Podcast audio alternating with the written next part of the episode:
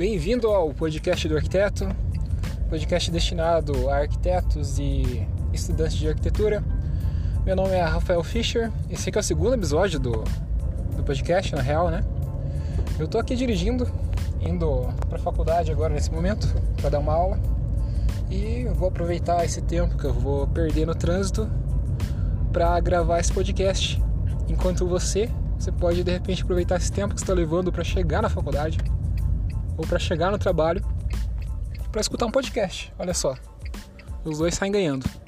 Então, no episódio de hoje, eu quero falar sobre três softwares que todo arquiteto deveria saber. Três softwares de representação, no caso, que todo arquiteto deveria dominar agora em 2018. Então, fique ligado.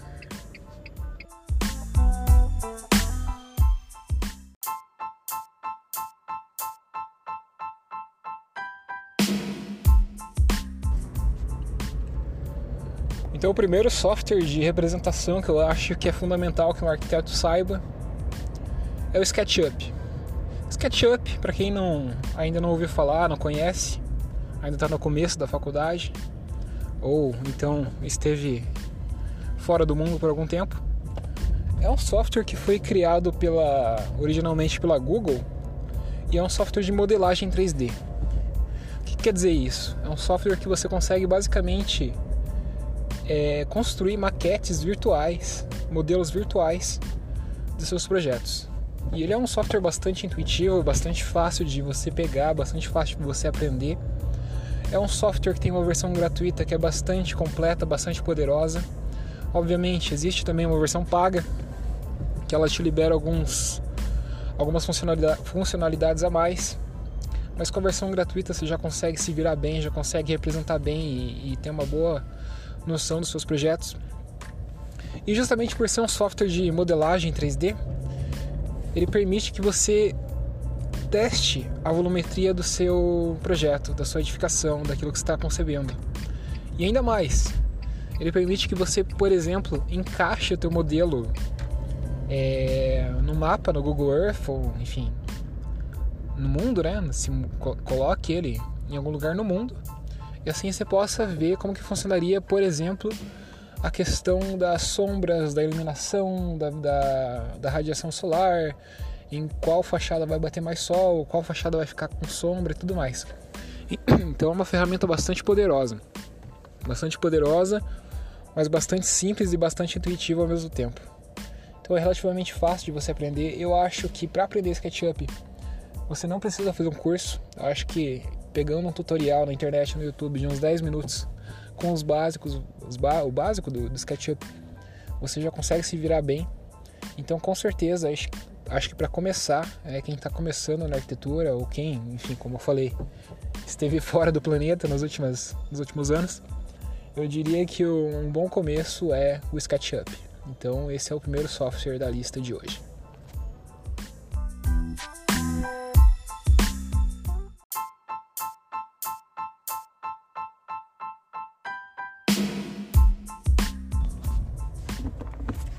E o terceiro software da, da lista de hoje, quer dizer, o segundo software, né? Já tô pulando pro terceiro aqui. O segundo software da lista de hoje, que eu acho que todo arquiteto deveria dominar, software de, software de representação, no caso, representação de projetos de arquitetura, é o famigerado AutoCAD. Embora, embora no futuro não muito distante, o AutoCAD tenda a perder bastante a sua participação e a sua relevância muito em função do terceiro software que eu vou apresentar daqui a pouquinho, é, o AutoCAD ainda acaba sendo bastante útil em várias situações. Então, o AutoCAD, para quem não sabe, é um software que é produzido pela. Pera aí que eu esqueci o nome. Autodesk. Autodesk. Que é uma empresa americana bastante famosa por produzir softwares de voltados à engenharia, arquitetura, construção civil como um todo. E o AutoCAD é um software clássico, né? É, é como se fosse, se fosse fazer um paralelo, é como se fosse a prancheta, uma prancheta virtual. Então a gente tem as pranchetas físicas, aquelas que tem a régua paralela, a régua T, a gente tem que usar o sulfurizê, tem que prender o sulfurizê com fita crepe e tudo mais, ficar mexendo na paralela para conseguir fazer os desenhos. E a gente tem a prancheta virtual, que nada mais é do que uma versão da prancheta física, né? só que no computador, e que nesse caso é o AutoCAD. Então o AutoCAD dá para fazer um paralelo aí e dizer que é uma prancheta virtual. Você faz seus desenhos, você representa plantas, cortes, elevações e tudo mais. É como se fosse uma prancheta física, né? uma prancheta normal que a gente conhece, mas no meio virtual. E isso, obviamente, traz várias vantagens. Né? Você pode copiar o desenho que está fazendo, você pode alterar facilmente, você pode duplicar, você pode enviar e compartilhar, você pode criar novas versões, fazer estudos e, enfim, tem toda a precisão né, que envolve o AutoCAD. Então, o AutoCAD é uma prancheta virtual que você vai fazer os desenhos, né, os desenhos 2D. É, eventualmente, você pode até fazer o desenho 3D também, né, a modelagem 3D apesar de que a modelagem 3D no AutoCAD não é uma coisa tão intuitiva e tão fácil quanto o SketchUp, por exemplo. Então por isso que eu recomendo mais o SketchUp para quem quer começar a mexer com 3D. E o AutoCAD realmente fica mais voltado para essa parte de representação do projeto, né? De fazer os desenhos, plantas, cortes, elevações.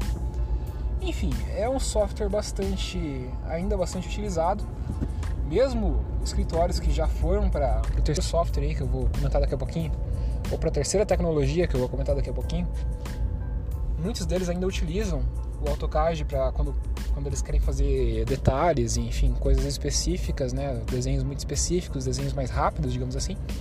Então, ainda é um software bastante poderoso, bastante útil, né, para você criar as suas plantas, seus cortes, suas elevações, seus detalhes e representar os seus projetos de uma maneira, principalmente na, na projeção ortogonal, né? Quando você está fazendo, enfim, é, as plantas, cortes, elevações, tamanho real e tudo mais, em escala, enfim, aquilo que a gente conhece na arquitetura.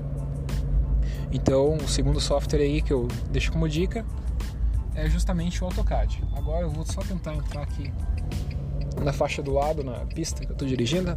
Consegui entrar. Beleza, então agora eu vou continuar falando. Só para comentar, né? O AutoCAD ele é um software pago, então ele tem um custo, um custo relativamente elevado até. Mas obviamente você consegue, como estudante, uma licença de estudante, né, se cadastrando no site da Autodesk, e assim você consegue fazer o uso, utilizar o AutoCAD normalmente. Então também, se você quiser treinar, se você quiser aprender, se você utilizar para fins educativos, educacionais, você consegue sim utilizar o AutoCAD sem ter que pagar aquela grana que é relativamente considerável. Mas, enfim, é a alternativa mais difundida e mais famosa que a gente tem por aí e com certeza ainda é bastante relevante, mesmo apesar dessa terceira desse terceiro software que eu vou falar agora.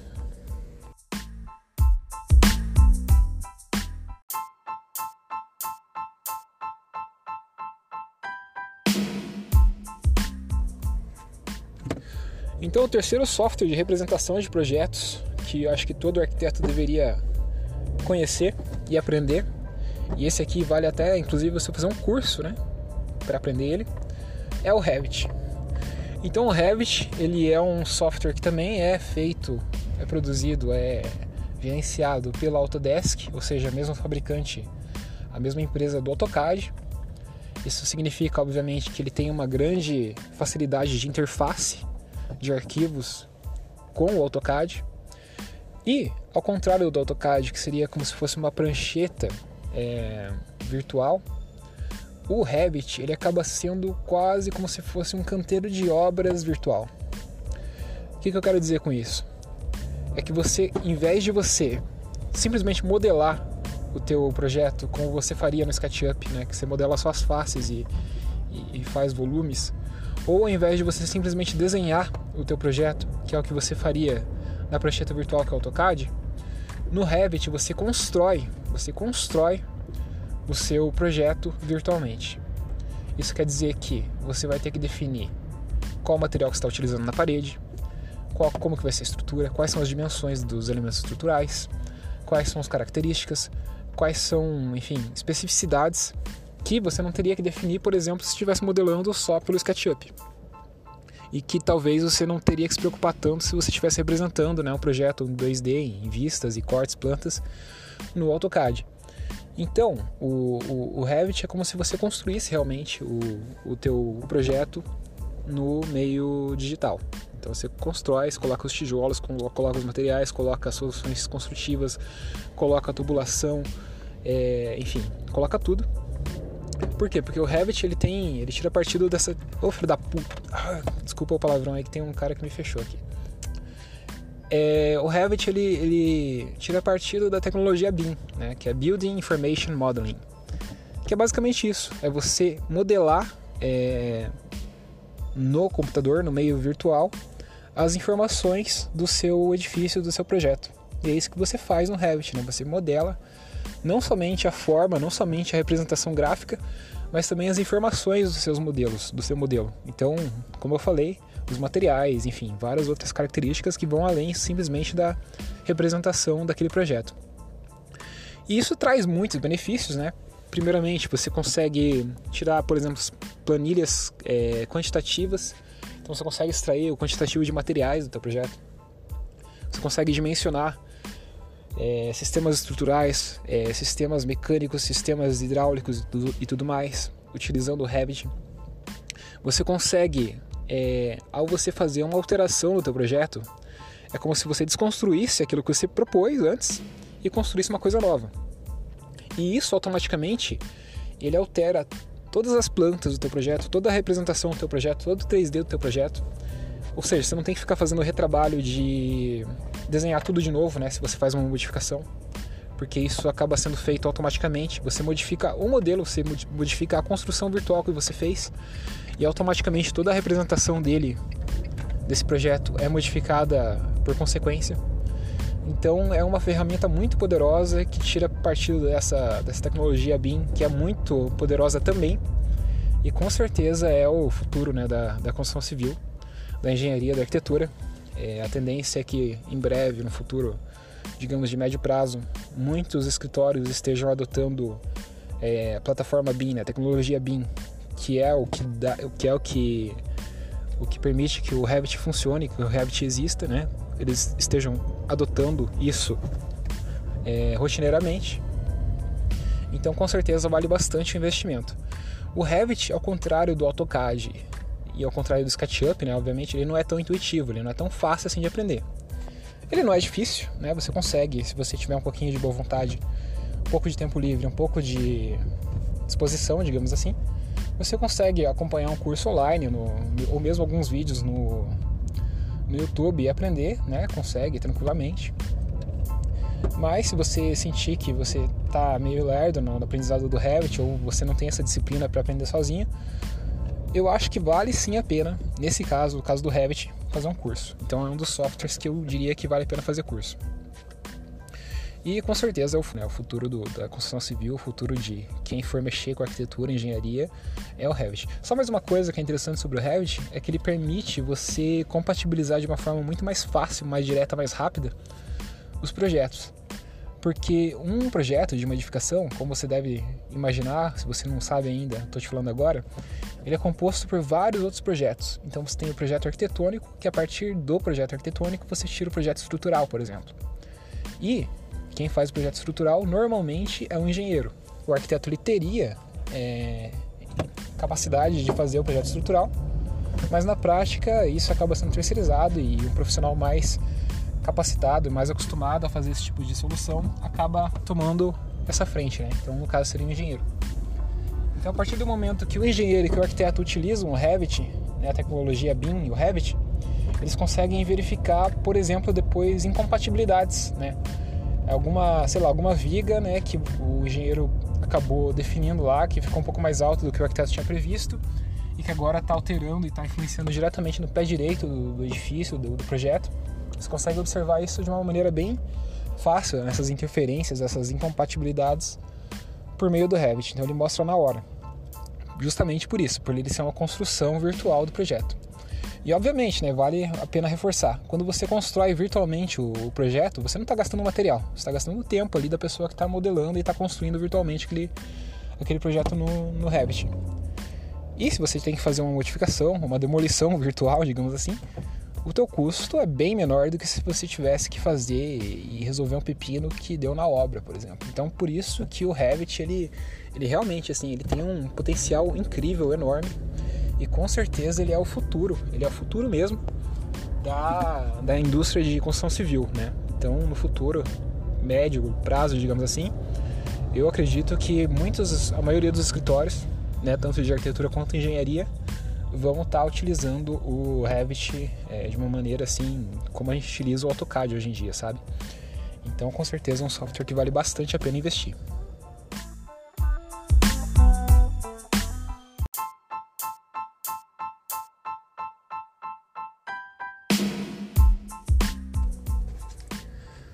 Então, só finalizando esse podcast aqui gravado diretamente do meu carro, quase bati o carro, inclusive.